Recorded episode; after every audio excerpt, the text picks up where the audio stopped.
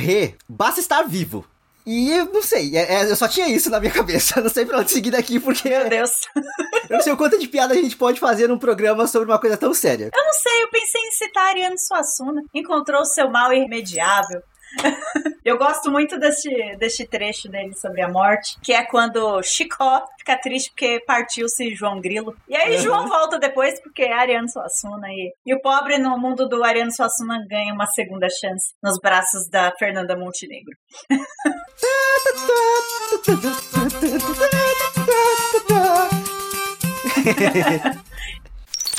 Olá, ouvintes, tudo bem com vocês? Sejam bem-vindos a mais um episódio do Randômico. Sim, esse é um episódio temático e sim, esse é um episódio, acredito eu, que pesado. Mas calma, eu tô aqui com a Bárbara, tudo bem, Bárbara? Na medida do possível.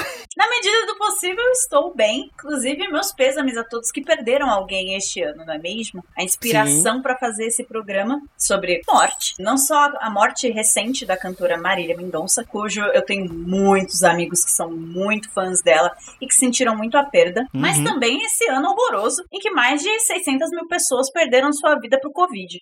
Não, eu diria mais, esses últimos dois anos. É, dois anos de gente só morrendo. Então fazer um programa sobre morte, pra gente é um pouco até óbvio. É, o Randômico é um lugar onde a gente fala de adultices e é um lugar onde o Rodrigo e eu escolhemos para registrar o nosso processo de amadurecimento, basicamente. Sim. Então, esse momento de falar sobre morte ia chegar. Eu produzi uma vida há dois anos atrás. É! Então, falar sobre o, o oposto disso, eu sabia que tava perto. Eu só não sabia que a pancada ia ser tão forte. Já que é pra ser cult, vamos lá. Uh. A Vera Conelli tava falando naquele podcast, quem lê tanta notícia, que é ela, o Thiago Amparo e a Tati Bernardi, sobre a questão do luto coletivo que o Brasil tá vivendo por conta da Covid. E que, basicamente, a CPI da Covid fazia parte do nosso processo, entre aspas, de cura, porque parecia que a gente ia ter algum tipo de justiça sendo feita a partir daquilo, tá ligado? Sim, toda essa galera morreu, mas ó esse cara malvado que vai pra cadeia. Sim, o, o vilão tá sendo punido, o vilão vai ser punido. Talvez seja, a sessão inteira que não, ainda não foi nada definido a partir do, do relatório da, da CPI da Covid. Bom, o vilão não consegue cagar, né, gente? Eu acho que daqui a pouco ele apodrece por dentro que nem o Napoleão. Eu não disse quem, então, General Heleno, nada a ver aqui. É, exato. Mas aí a questão inteira é isso, tipo assim, a gente tá num período muito complicado porque a perda foi normalizada e ninguém teve tempo de se despedir ou sofrer pelos seus mortos, sabe? Tipo assim, a gente veio de uma série de pancadas muito grandes, assim, que não teve um período de, de aceitação. É. Tem todo aquele rolê dos cinco estados do luto, acho que são cinco estados, do Ibababá, e tipo assim, a gente não teve tempo de processar nada. A gente não teve é. tempo de processar o, os últimos dois anos em momento nenhum, porque a gente tava todo mundo com medo de morrer o tempo todo. Sim, e aí o, o que é pesado é que tanto a morte da Marília, que foi um acidente, acidentes sempre são são brutais, porque são Sim. do nada. Então você não tá vendo um processo de morte acontecendo ali. Você não vê a pessoa doentada, você não acompanha ela, né? É, é, aos poucos, como a gente acompanha em pessoas mais idosas. Não teve isso aqui. Ela era uma pessoa que gravou uns stories, tava feliz que ia fazer um show e morreu, cara. Então, é, o, o baque de, de acidentes é, é horroroso por isso. O inesperado, né? É o inesperado. Não que morte por doença seja mais fácil de lidar nem nada, mas a questão é só que, tipo, tem um fator importante ali no inesperado. É. E aí, você também tem um pouco disso com a galera que morreu de Covid, porque as pessoas eram internadas e aí aí podiam se comunicar com a família digitalmente, mas depois acabou, porque não tinha direito a velório, porque era risco biológico. Então você via o seu familiar entrar no hospital e sair no caixão, e direto pro, pro velório. Você não podia sofrer, né? Basicamente era isso. E você voltava para casa, pro quarto vazio, pra mesa vazia. E o que, que você faz com esse sentimento? Aí você tem o querido lá mandando você voltar a trabalhar, porque é uma beleza e ouvindo atrocidades que eu não sou coveiro, e daí, e por aí vai, sabe? Tipo assim, não tem como desassociar o clima pesado do Brasil atualmente do genocida que a gente tem no poder. Não. Mas, deixando bem claro, a Bárbara teve a ideia de trazer esse tema. Jogar com o bebê. Não, não, calma aí. Só que a questão é que ela tava tipo, ah, eu não sei, talvez, o que, que você acha? E ela me engatilhou todo. Eu aceitei na hora, porque eu tenho muitas questões com morte, apesar de não ter tido experiências com morte. Eu conheço o Rodrigo há uma década e eu não poderia imaginar isso. É muito louco. Porque você é uma pessoa muito alegre, muito shiny happy people. Se nós fôssemos em yin yang, você ia ser o branquinho e ia ser a preta. porque Porque você é todo rap. É muito louco. Mecanismo de defesa. Até porque, tipo, na parte branca tem um ponto preto e na parte preta tem um ponto branco. Ah, eu só tenho pontinho mesmo. É, você criou uma vida. Eu tenho a capacidade de criar tragédias. A minha cabeça, ela funciona 100% em qualquer situação eu consigo transformar em tragédia. Qualquer Eita. situação. E assim, eu não vivi tragédias, tá ligado? Tipo assim, eu não tive experiências com mortes. Eu nunca, eu nunca fui no velório, sabe? Tipo assim, a questão inteira. É, nossa, sério? Sério. Mas eu acho que a questão inteira é que, justamente por isso e por eu ter eu estar envelhecendo e tudo mais, isso foi enraizando um medo muito grande da morte em mim. Porque assim, na minha cabeça, e no processo natural da vida, seria tipo assim, ser meio que, pelo menos na infância, você ter a perda de alguém, sabe? Tipo assim, acompanhar alguém próximo. Aquele tio avô distante, primo distante, vizinho. Isso, sabe? Tipo assim. Só que a composição da minha família é toda estranha. Então, desde sempre eu nunca tive vó, por exemplo. Então, eu não tive a ruptura de perder uma avó, ou de perder um avô, que meus dois avós estão vivos também. E, aí, e, assim, e até o único, a única morte, entre aspas, próximas que teve, eu tava num período da minha vida em que eu não pude ir no, no velório, que foi um, um tio meu. Então, assim, eu só tenho um medo muito grande. Então, a minha cabeça, ela. Não, mas exemplifica. Tô no ônibus, e se esse ônibus bater? Tô no Uber, e se esse Uber bater? Alguém tá vindo me encontrar, e se o Uber da pessoa bater enquanto ela tá vindo me encontrar? Porque aí também cai num ponto de tipo, será que a, se a pessoa, se essa, se essa pessoa morrer, foi minha? Eita, amigo. É, como você nunca sofreu a parada, você fica criando situações para você se preparar. Que caso aconteça. Não, se essa pessoa, se essa pessoa sofrer um acidente, eu vou fazer isso, isso, isso, isso. Você já deve esquematizar a parada para não sofrer tanto. Eu tenho que estar tá preparado, porque eu não tenho esse uhum. preparamento, eu não tenho essa preparação. Eu não tenho nada na minha cabeça e no meu ser que me prepare para perda. Eu tenho um medo muito grande de perda. Assim, tanto que tipo eu dou muito valor para amizade, não sei o que, e eu sofro muito quando eu perco alguma amizade, porque é o mais próximo próximo, entre muitas aspas, de perda que eu tenho, sabe? Tipo assim, que eu tenho contato, na verdade. Sim. É, é. Eu tive contato com morte bem cedo, na verdade. primeiro velório que eu fui na vida, acho que eu tinha uns seis anos. Cinco, seis anos foi do meu vizinho. Ele era um vizinho bem velhinho, ele era marido de uma vizinha que ela tá viva até hoje. Não vou citar nomes. E eu lembro que ele era muito legal comigo, ele me dava sempre docinhos e ele pedia para eu comprar cigarro para ele. Então fica a dica aí do que matou ele. Então ele falava: Ô Bárbara, vai comprar cigarro pro tio, vai? E eu ia. E as pessoas me vendiam cigarro, gente. Olha que louco. É, cigarro não, não tem regra para não vender para criança, igual bebida. Louco, mano. É. Enfim, mas uma criança de 6 anos, eu ficava feliz com as balas que eu podia comprar com o.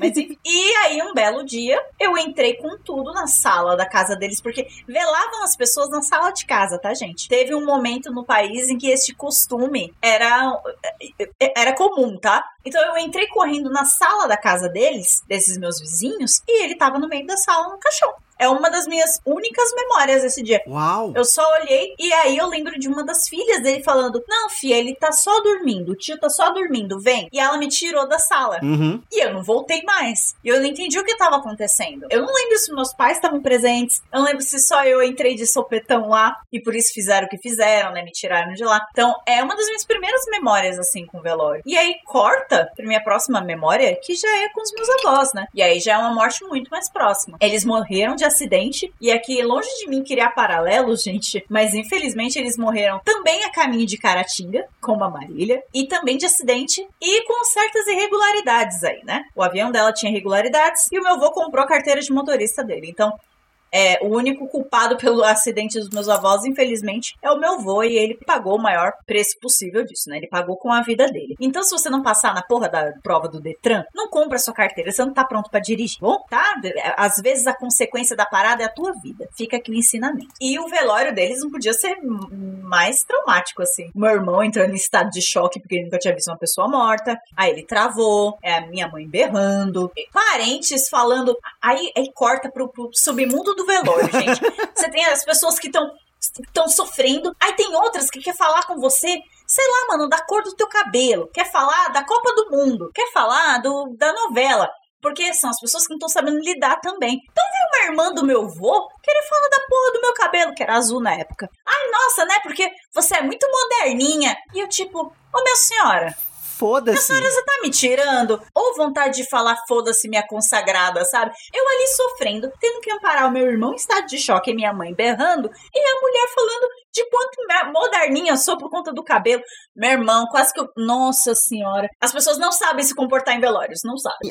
Acredito eu que sim, mas acho que a pior parte é que possivelmente desassociar o assunto pra ela devia ser uma forma de tentar lidar com a situação, sabe? Tipo. Sim, porque o irmão dela tava morto. Só que ela foi justamente a pessoa que ela não deveria ir, né? Tipo... É, na filha da, da Rosana. Sim.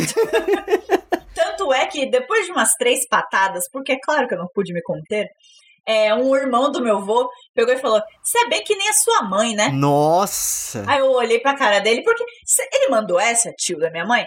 Então eu já queria ofender, né? Uhum. Aí eu olhei pra cara dele e eu falei: Se você acha minha mãe ruim, é porque você não me conhece. Aí eu olhei para ele e falei, eu sou o demônio. No meio do velório. E aí ele fez o sinal da cruz e falou que eu não deveria falar essas coisas. Aí minha tia já veio e falou: Vem, Bárbara! E me tirou de perto. É, essa é a situação amistosa de comunhão quando se perde alguém, gente. É uma maravilha. É... Mas nesse caso, a gente pelo menos pode se despedir, né? O que não. O que é muito mais do que as pessoas hoje em dia estão tendo com seus mortos, né? É um puta desrespeito. Ó, oh, mas eu queria deixar só um comentário que eu acho meio too much ver lá uma pessoa por 24 horas. É cansativo, é doloroso demais, acabem com esse costume. Pelo amor de Deus, é muito tempo. Os familiares não aguentam e pra quê? É, nossa, Ó, eu vou falar do, do alto da minha, da minha falta de experiência com velórios e, e enterros e tudo mais. Eu acho o ato do velório bizarro. Assim, de, de... Sim, você fica olhando um morto 24 horas, cara. Então, e colocar em exposição o corpo, tá ligado? Tipo assim, eu entendo que precisa de, um, de uma questão de despedida, precisa de um coisa. Mas assim, aí, vamos lá, pensando na minha, na minha, na minha situação. Se a partir. Quando eu morrer, vamos deixar assim, vamos lá, quando eu morrer, eu não quero que me velem. Eu quero que me cremem e acabou, tá ligado? Se quer fazer cerimônia, faz com as minhas cinzas. Mas não fica deixando meu corpo em exposição, velho. Eu também quero isso, não. Guardem a minha memória enquanto vivo. Eu não quero a minha memória enquanto morto, tá ligado? Porque isso, é, apesar de fazer bem para algumas pessoas, ou talvez, tipo, tradicionalmente ser o que traz conforto para algumas pessoas. Causa trauma em outras. Causa trauma. em estado de choque. Sim. Ele não tava pronto. Ele tinha 13 anos. Ele viu e ele ficou paralisado no meio da porra da capela. Ele não sabia o que fazer. Eu acho muito estranho. E assim, respeito as tradições de quem quiser seguir desse jeito, mas deixa registrado aqui, que tem toda a questão de você ter que registrar antes de morrer as coisas, né? Então, deixa registrado que me cremem e não, não me deixa meu corpo em exposição, não, porque eu acho muito estranho. E aí, assim, eu, trazendo a questão da Maria Mendonça como assunto, eu acho estranho também. Isso já acontece, não é só no, o caso dela que aconteceu. É, é frequente, é normal. Artista que morre eles colocam, tipo, o velório aberto para qualquer pessoa poder entrar e ver porque era fã do artista. Isso eu acho muito estranho também. Porque assim, eu entendo que o, os fãs têm uma, um apego e eu entendo, assim, a gente sofre quando a gente perde um artista. A gente, eu, eu sofri com a Marília, ela me acompanhou foda. No ano passado, na pandemia e tudo mais, nas lives dela, a, sofri na sofrência com ela e fui, sabe? Tipo assim. Só que eu entendo que o fã tem um apego, mas eu não acho que é um espaço pro fã entrar. Tipo assim, essa questão do luto. Ó, cuidado, porque a família real em 97 achou a mesma coisa e os britânicos quase extinguiram a família real de existência porque eles queriam dar um adeus para Diana. Ia ser um funeral fechado e aí, um em cada quatro britânicos queria tirar a véia. então, não brinque com o fã, porque o fã invade, o fã faz a louca. Então, assim, eu entendo funerais públicos, mas se for para ser público, eu prefiro fazer, tipo, uma carreata, ou é, as pessoas passam, tipo, e tá atrás de um biombo. Porque, assim, é até o perigo de, sei lá, cara. Eu morro de medo de uma multidão invadindo o lugar e derrubar a pessoa. Eu tenho um morro de medo dessas coisas, sabe? N não aconteceu, mas, ai, me dá uma coisa. Quando eu vi que o dela ia ser público, eu já fiquei, meu Deus, as pessoas vão entrar que nem loucas, porque foi horrível, porque foi um choque. Mas não, não aconteceu. As pessoas foram bem respeitadoras. Mas, ai, dá um medo, gente. E pensando aqui em carreata, eu vi a carreata do Bruno Covas, sem querer. Eu tava andando de bicicleta na cidade no dia que teve a, o velório dele a céu aberto, né? E aí eu vi o carro passando com o corpo. Muita gente lá tentando olhar o, na Paulista, tentando ver o corpo e tudo mais. E tipo, na hora que eu entendi o que tava acontecendo, eu só, eu só procurei um caminho alternativo para não ter que passar de bicicleta todo, todo serelepe ali, tipo, no lado do carro do corpo, tá ligado? Você meio que foge dessas coisas, né, Rodrigo? É o segundo. É, é a segunda situação de morte que você meio que foge. Eu acho que sim. Porque vamos concordar, era seu primeiro dia. É, era sua primeira semana de trabalho, mas eu duvido que pra morte de um parente não ia deixar você ir. Então, eu, eu, eu, eu acho que eu dou uma fugida sim, porque eu não sei lidar, porque eu não sei como lidar. E aí, tipo, a minha forma de lidar é não lidar, é fugir, tá ligado? É, só que é foda porque todas as mortes que eu vi, com exceção daquela com 5 aninhos de idade, porque eu não sei o que foi, Eu acho que foi com relação a. Foi câncer de pulmão mesmo. Mas é, eu chutando, nem sou próxima à família. Eu não sei. Mas o, re, o restante das outras mortes ao meu redor, todas foram inesperadas. Então, foi, foram os meus avós de acidente, foi uma pessoa da família do Léo também com complicações de problemas pulmonares é, em 2019. E foi foda, porque eu lembro de pegar um trem lotado para conseguir chegar no velório. E eu grávida. E as pessoas me esmagando no trem. Eu lembro que eu berrei no trem. Eu tô grávida! Não precisa me dar lugar para sentar, me deixa só ficar pro lado da janela, pra barriga ficar livre. Aí se abriu um corredor polonês pra mim.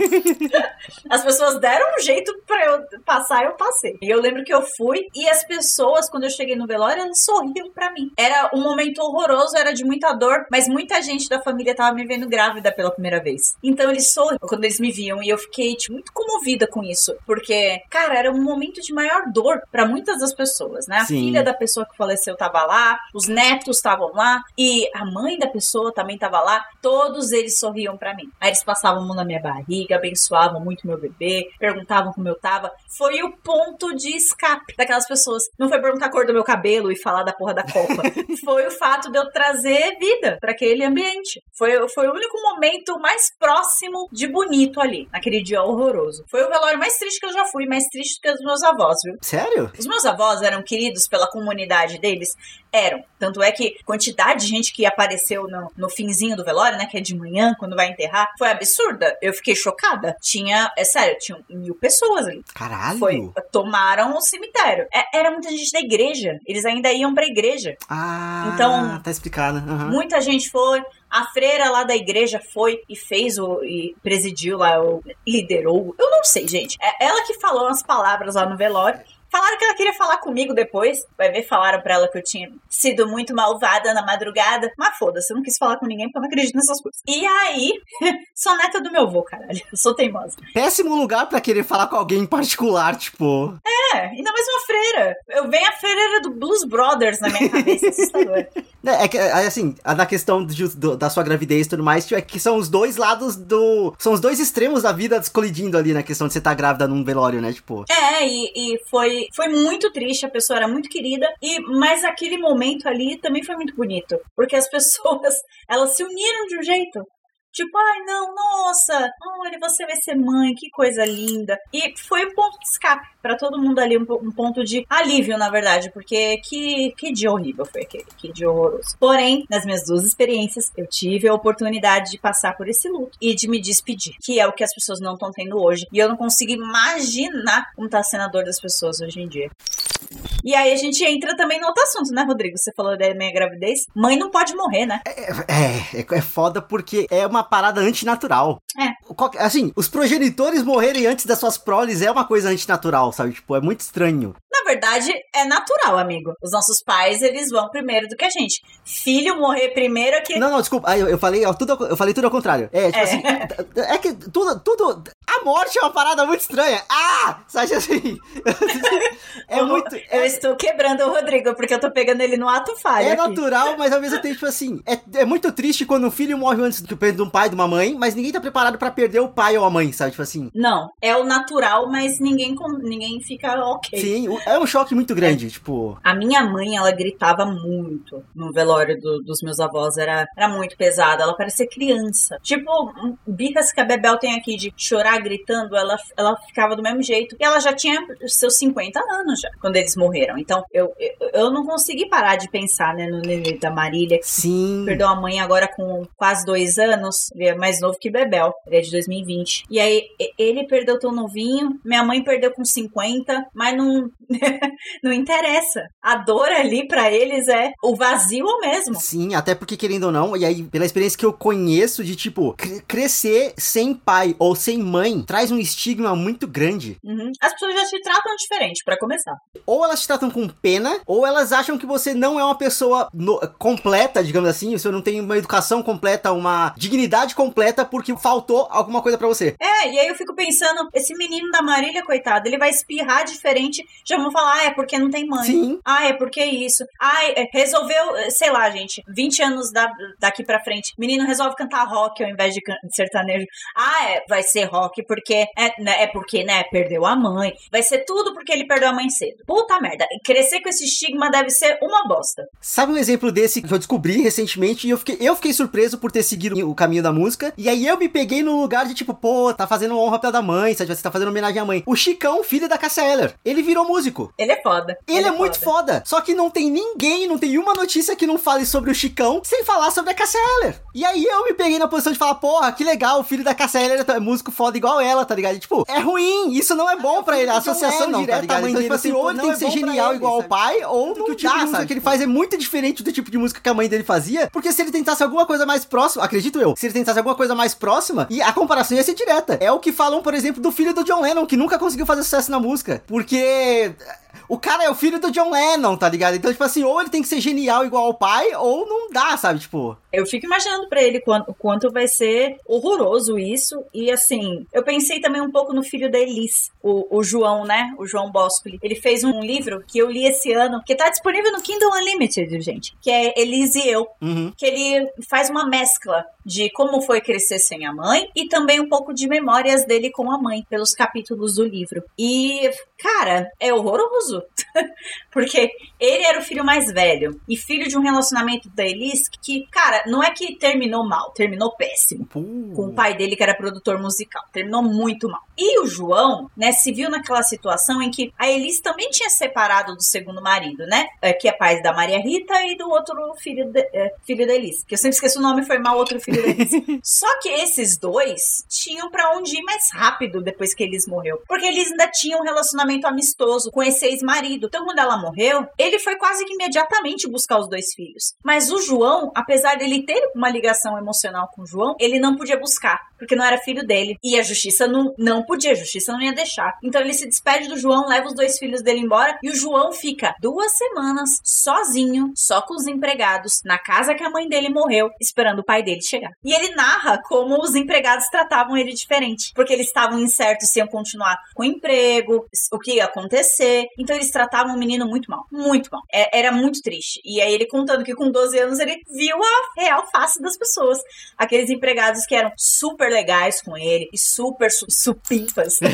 quando ele estava viva, quando ela morreu, eles tacavam um prato de comida na frente dele, nem checavam se ele estava bem. Nossa! Ele ficava longos períodos sozinho na casa. As pessoas basicamente falando que ele era um estorvo o tempo todo. Quando o pai dele foi buscar ele, sai, tirou a raba do Rio de Janeiro para buscar ele, ele tava muito mal. E aí você vê pelo livro que são marcas que ele tem até hoje. Mas é, aí, depois de um capítulo horrível, mescla com uma memória boa dele com Elisa. Então é foda. É foda demais. Mães não podem morrer. Mães não podem morrer. E aí, sabe o que, que me lembrou também essa questão da, da morte da, da Marília em relação a, a filho? A Santana do Glee, a Naya Rivera. Que morreu salvando o filho. E aí a mesma coisa, uma criança muito nova perdendo uma mãe e a comoção gigantesca pros fãs e tudo mais, tipo, de tipo, um acidente, uma coisa horrorosa acontecendo, uma criança que fica sozinha, tá ligado? Isso é muito pesado, isso é muito pesado. É, o menino da Naya vai precisar de muito acompanhamento, porque talvez ele tenha testemunhado a morte da mãe, a gente não sabe. Ele pode ter visto a mãe dele afundar no, no mar.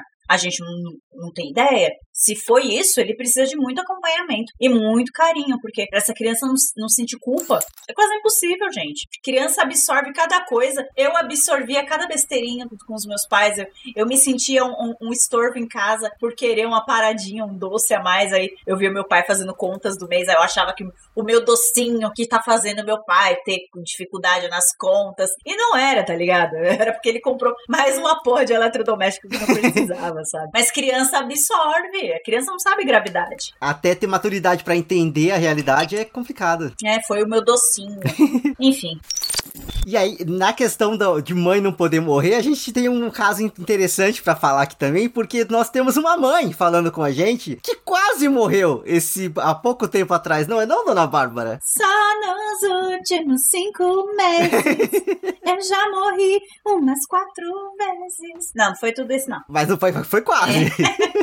Vamos lá, né, amigos? É, eu tive tuberculose pulmonar, para quem ainda não sabe. É foda, cara, porque quando a médica falou para mim, você vai ter que ficar aqui internada e tal, é grave, blá blá blá blá eu, eu fiquei assustada ali naquele primeiro momento, na enfermaria. Mas uma vez que eu tava na UTI, eu tava sussa. Eu tava cheia de antibiótico. tava respirando um tiquinho melhor. Já tava me achando super bem, caralho. Aí eu tava toda sussa. E aí os médicos entravam e eu fazia piada. E aí, teve um momento em que eu percebi que toda vez que eu fazia uma piada, os médicos checavam a minha idade. ou checavam a minha ficha. Porque eles entendiam que eu não tava levando com muita seriedade aquilo. E aí eles explicavam a seriedade. E a questão toda, hoje, olhando para trás, gente, é que eu só não queria lidar com a seriedade daquilo. Porque quando você ouve as palavras pulmão comprometido, não é muito legal. E aí, então, você tá numa unidade de terapia intensiva com o pulmão comprometido. Quando você escuta isso, você faz uma piada, você fala, ah, preferi estar nas Bahamas, mas eu tô aqui. e o médico não entende a piada, porque ele fica, essa menina não tá entendendo a gravidade das coisas. E na verdade, senhores médicos, eu tava assim. Eu só não queria admitir. É mecanismo de defesa. Sim, eu tava fazendo piada porque eu tava com medo, morrendo de medo. E, e quando eu parava pra pensar na minha filha, eu ficava, pronto, e se eu não acordo no dia seguinte? Se eu não acordo, o que vai acontecer com a Isabel? Ela vai crescer sem mãe? Será que os meus amigos vão falar coisas boas de mim? Será que o Léo vai peitar criar ela sozinha? Será que a minha mãe vai ser horrível com ela? Será que a minha sogra vai ser muito mole com ela? Eu não quero que ela seja muito mole. a cabeça vai pros lugares. A cabeça vai, cara. A cabeça vai. Mas quando o médico chega lá perguntando como você tá com mais um raio-x do seu pulmão comprometido, você faz outra piada. Porque você só não quer lidar com isso. Porque pensar nessa possibilidade é doloroso demais. É, você falou de pensar em desgraça? Teve uma vez, tem uma, tem uma certa ponte em Poá, pessoal, que tem uma passagem para pedestres do lado dela. É uma ponte. Eu tava subindo essa ponte, em, acho que em abril de 2020, faz mais de um ano, e eu já tava tendo um pouco de dificuldade para respirar. E eu tava subindo essa ponte e eu não sei porquê, gente, mas eu tava imaginando que a gente ia cair dela. Eu, Léo, a Bebel, o carrinho ia virar, a gente ia cair da ponte. E eu pensando nisso, pensando nisso, a gente tomando uma chuva fininha, fininha, tava mega frio. E a gente subindo, subindo, subindo. E o Léo andando super rápido, porque a gente tava com o carrinho. O carrinho tava protegendo a Bebel.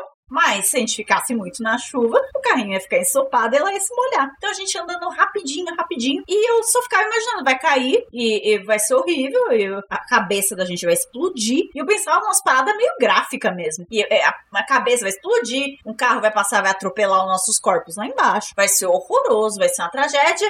E a gente só chegou no topo e deu tudo certo. Passou. Mas eu lembro de tirar a Bebel do carrinho e abraçar ela. E, e, e apertar muito. Porque na minha cabeça era muito real. E eu não sei por que eu pensei nisso. Eu não faço ideia. Pensamentos invasivos. A gente tem muito disso, assim, de, tipo, eu já tive que conversar muito com meu terapeuta por causa disso. A lição que você tem que tirar desse tipo de coisa aqui é muito mais sobre como você lida e se você age em relação a isso, ou se você só, tipo, né, que merda, tá ligado? E apaga e acabou. Sabe assim, que o natural é apagar e acabou. É, hoje em dia tá mais que merda, porque eu pensei nisso. Eu fico. A Isabela tem mania de se forçar pra, pra tela de proteção e ficar olhando lá embaixo. Aí ela olha os cachorros, as crianças, as piscinas, ela fica olhando. Toda vez eu vejo ela lá e o negócio já se solta, ela cai lá embaixo e morre. E a gente vai preso que meus Nardoni. Toda vez, toda vez. Mas não, ela tá bem, tá viva. Ó, corrigindo, é, é, pensamentos intrusivos, mas a lógica é a mesma, assim, tipo. Ah, tá. É, a, a, mente humana é complicada. Eu fico puta quando eu tenho uns negócios desses, porque eu fico. Eu paguei 600 reais nessa rede de proteção. Ela, se ela estourar agora, eu vou ficar muito puta. Primeiro eu vou processar alguém, entendeu? E outra, qualquer coisa aqui, eu corro e puxo ela, dá tempo. Ela não cai assim tão rápido. Então eu sempre dou uma racionalizada quando eu tento, quando eu penso essas coisas. Então, dá tempo de puxá-la de volta, eu vou processar alguém, eu tô puta, e aí eu paro de pensar é, mas, é foda, a cabeça vai pra lugar. Quando eu peguei Covid. É verdade, fale disso. Eu tive um caso muito leve, mas eu fiquei, tá, e aí? E se, e, e se eu for? Sabe, tipo assim, porque teve muito. A gente viu muita notícia de gente que tava, muitas aspas aqui, normal, bem o bastante, foi parar no médico e morreu. Ou não foi parar no médico e morreu. Eu lembro no começo da pandemia que a gente tava tendo notícia de gente na Itália, por exemplo, que morreu familiar na casa e, tipo, tava passando caminhão na rua para ter que recolher os corpos, porque não, não podia levar para ver lá, não podia fazer nada. Então, assim, quando eu peguei Covid, o bagulho foi, na minha cabeça, ficou meio pesado ali, de tipo, tá, e aí? E agora? E se por acaso eu caio aqui? E se eu contamino minha vizinha? E se nós dois morrem aqui, sendo que só nós tem nós dois no quintal, tá ligado? Tipo assim, eu fiquei muito na noia. Só que assim, o meu caso foi muito leve, então eu não tive nem, por exemplo, falta de ar que você tava tendo por conta da sua doença, tipo assim, e que eu poderia ter também por causa do, que, alguma das causas da doença e tudo mais, tipo assim, eu não tive nem os, os, os efeitos mais normais, digamos assim. Sim, porque você é vacinado, então. Vacinado, vacinas salvam vidas, tudo, vamos que vamos. Só que assim, a cabeça foi longe. Meu terapeuta trabalhou naquelas duas semanas ali. Porque, nossa. Parabéns, doutor do Rodrigo. Salarinho rendeu. Rendeu, rendeu. Mas aí eu também queria trazer uma coisinha em relação aos tempos que a gente tá vivendo também, que a gente teve isso no caso da Marília, mas e a gente teve muito caso também durante a questão da, da pandemia de, tipo, a forma com que a tecnologia tem sido usada para registrar a nossa vida e, tipo, no caso, acabar registrando nossos últimos momentos. Isso é muito bizarro. Na minha cabeça, isso é 100% uma distopia. Assim, é muito Black Mirror pra mim, tá ligado? E, tipo, ela fez uma story felicíssima entrando no avião e ela morreu. E aí o story tava lá e ela já não tava mais. Uhum. Sabe? Tipo, isso eu acho muito pesado. Quase uma contagem regressiva, né? Sim. né? Ela entrando, ela ligando pros fãs, ela comendo no avião e acabou. É uma contagem regressiva. Não tem aquele. Tem, tem um clipe, eu vou trazer uma referência infame aqui. Vocês me perdoem. Save Me, do Nickelback. Que tem a porra da contagem regressiva da vida Sim. das pessoas. Eu, eu sempre imaginei que a gente tem um reloginho mesmo daquele na cabeça. E agora os stories e as redes sociais meio que deixam esse reloginho visível. É meio louco isso. E é muito doloroso. É muito doloroso. Eu não consigo terminar o argumento aqui. É só horrível. É, a, a, gente é muito frágil. A gente é muito frágil. É um monte de carne, água e carbono, gente. Só que a gente gosta de pensar que é invencível. A gente é meio que criado para pensar, não, porque a gente pode conquistar o mundo. E a gente é foda, e não sei o que, tipo, até a página 2 ali, né? Tipo... Eu culpo os gregos, a culpa é dos gregos. Eles inventaram as mitologias dos deuses que é tudo com cara de humano, uhum. com corpo perfeito. Aí fez acreditar que o homem é o centro do universo, que é o movimento antropocentrista. E fudeu com tudo. Nós somos primatas. Primatas. que agora pintam cabelo. É só isso. a gente é poeira estrelar, velho. A gente é poeira.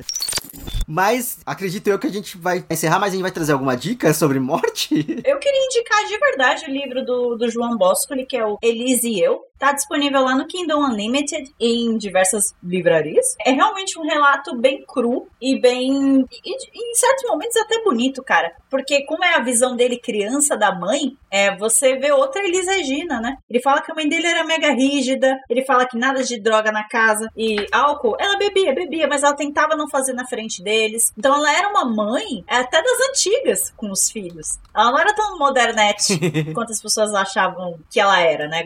Queriam acreditar que ela fosse. Ela não era, não. E o João fala disso e é, é bonito o ponto de vista dele, sabe? Ele pelo menos tem algumas memórias da mãe para dividir. Então eu indico, indico o, o Eliseu. E se você quiser rir um pouquinho da morte, gente, pelo amor de Deus, eu indico o Alto da Compadecida, de Ariano Suassuna. Indico, se você quiser ler em forma de peça, indico tudo. Porque eles tentam dar um chapéu na morte para enganar um cangaceiro. E aí, bom, fode o rolê todo, mas aí você precisa assistir para ver. mas é muito bom, cara. Dá pra gente rir um pouquinho, porque pro Ariano Suassuna, pobre tem uma segunda chance. Então, dá pra ter um pouquinho de esperança.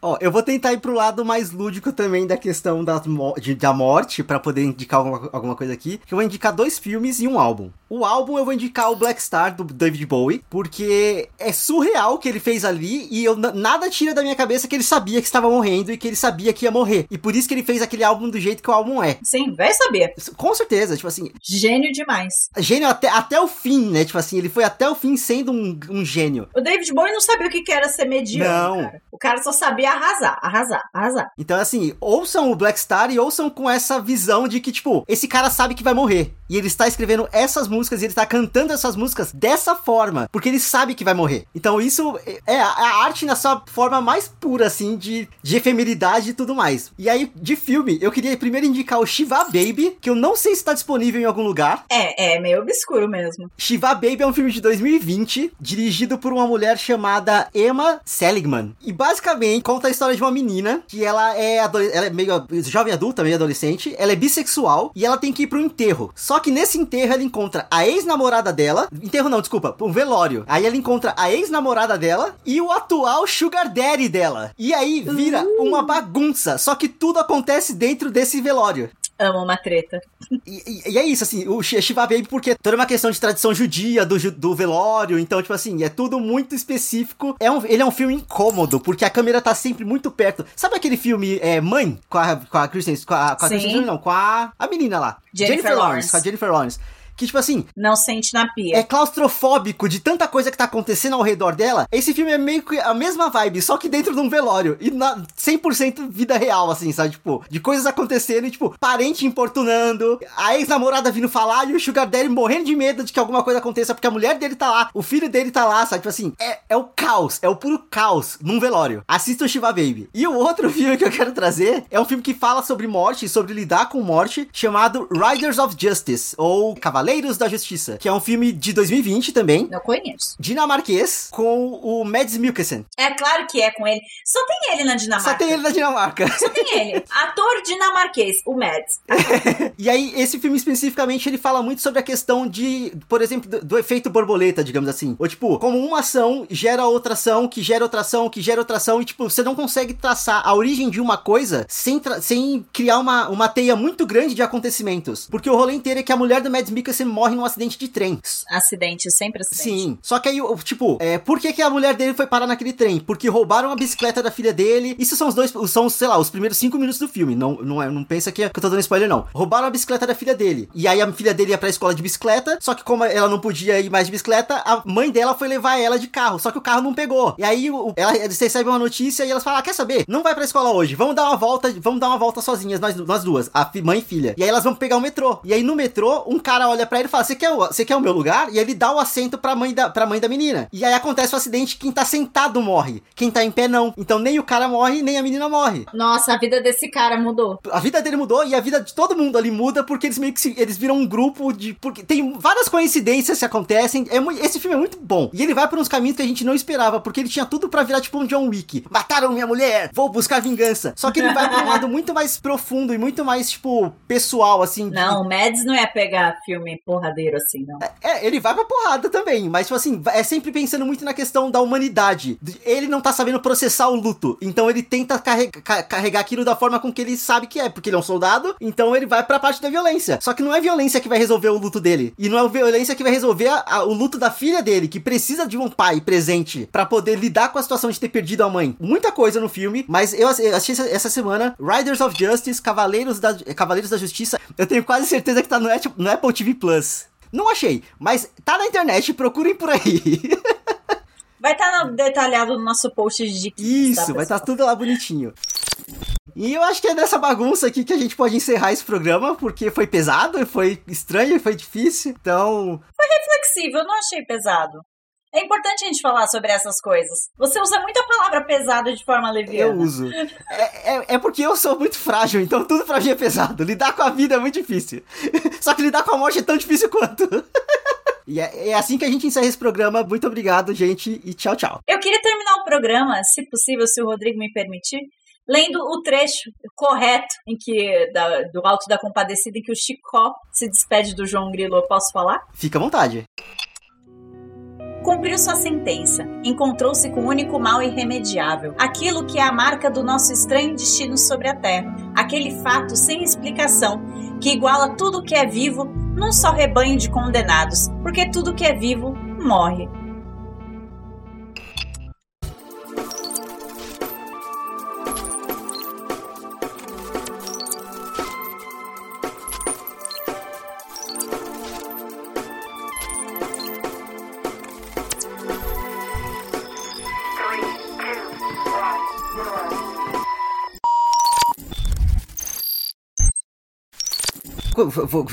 Vamos lá, como que eu posso explicar isso? Estamos vivos. Você tá falando gritando, calma. calma. Ah, tá, desculpa. você fica muito exaltado. É, é, você, você tá exaltado. É. Você vai perguntar agora ou mais tarde sobre eu não morrer, eu, eu não poder morrer também. Ah, é, vamos lá, vamos lá. Você tá mexendo em alguma coisa que tá fazendo barulho. O quê? Não sei, tá, mas tá fazendo um crr, crr, crr, crr, crr, assim, tipo, isso. É isso? Aham. Uhum. Tá no Amazon Prime Video. Eu odeio a Amazon porque ela não, não linka nada. No... Eu tô falando Amazon é, é, é Apple. Apple TV Plus. tá no. É, é que os dois começam com A. Mas João Grilo viveu. Ele ressuscitou. Fica o spoiler.